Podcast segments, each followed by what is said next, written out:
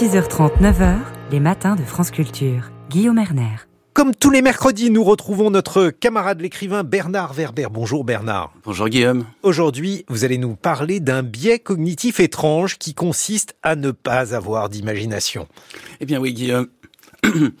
Avant-hier, lundi 8 janvier, j'ai joué mon spectacle Voyage intérieur pour la dernière fois au théâtre de la Gaîté Montparnasse. Et durant ce spectacle, j'ai proposé une première expérience simple euh, qui consiste à prendre conscience du pouvoir d'imagination, fermer les yeux et visualiser en détail un citron. Durant cette expérience, je décris minutieusement le citron, sa couleur, sa brillance, son odeur, le contact rugueux de sa peau. Je fais visualiser une main qui coupe le citron en deux et qui le presse pour obtenir du jus. Ensuite, je propose d'ouvrir les yeux et je demande au spectateur quelles sont les personnes qui ont de la salive au fond de leur bouche. En général, la plupart des gens lèvent la main. C'est en fait un réflexe automatique. Quand entend le mot citron, notre cerveau envoie de la salive dans la bouche en prévision d'une dégustation de ce fruit qui risquerait de piquer la langue. C'est le fameux réflexe de Pavlov. Ensuite, je propose de visualiser un souvenir agréable d'enfance. Et de la même manière, je vois la plupart des gens sourire les yeux fermés. Cependant, avant-hier, sur la salle qui, était remplie de 450 spectateurs, il y a une dizaine de personnes qui n'ont pas levé la main pour le citron et autant pour le souvenir d'enfance. J'ai donc voulu comprendre pourquoi ça ne marchait pas sur eux et j'ai découvert qu'il existait un biais cognitif qu'on nomme la fantaisie. Eh bien, vous allez nous expliquer, Bernard, ce qu'est la fantaisie. Le mot lui-même a été inventé par Adam Zeman de l'Université d'Exeter en Angleterre en 2015. Il est formé du préfixe a, qui signifie absence, et fantasia, qu'on peut traduire par imagination. Adam Zeman avait étudié un patient qui, suite à un AVC, avait perdu sa capacité de créer des images mentales.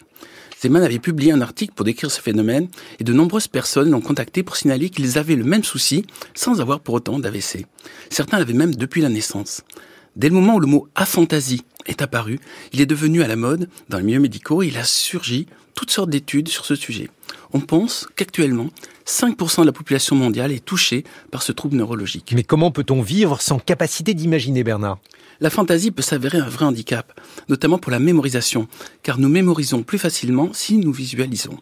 Les aphantasiques ont du mal à reconnaître les visages, ce qu'on nomme la prosobagnosie. Ils ont des problèmes d'orientation car ils ne savent pas reconnaître les rues. Encore plus gênant, les aphantasiques ont du mal à visualiser leur propre futur. Enfin, ils ont tout simplement du mal à rêver. Or, le rêve participe à notre équilibre psychologique et à notre créativité. Bon, mais alors on veut tous savoir si on est atteint d'aphantasie. La plupart des gens font de l'autodiagnostic dès qu'ils entendent parler de ce mot. D'ailleurs, probablement nos auditeurs sont en train de se demander s'ils sont pas eux-mêmes aphantasiques. Euh, mais est-ce qu'on peut imaginer ne pas avoir d'imagination? C'est une bonne question. Mais il y a aussi une étude effectuée par Thomas Andrian, alors de l'INSERM, pour trouver un moyen objectif, comme vous le disiez Guillaume, de détecter ce trouble. Et durant cette étude, on évoque des objets sombres ou lumineux devant des participants et on observe tout simplement leurs yeux. Les variations de la dilatation des pupilles indiquent le degré d'aphantasie. Sinon, il n'y a pas de remède à part travailler sa capacité de visualisation pour la développer et surtout travailler sa capacité d'imagination. Et pour conclure, je citerai Albert Jacquard. Sans imagination, il ne peut pas y avoir de création. Merci beaucoup Bernard Werber et Votre spectacle, si ma voix me permet de le dire, aura lieu également le 23 octobre 2024, donc on a le temps de, s'y préparer, mais ça sera à l'Olympia à Paris, 8 heures sur France Culture.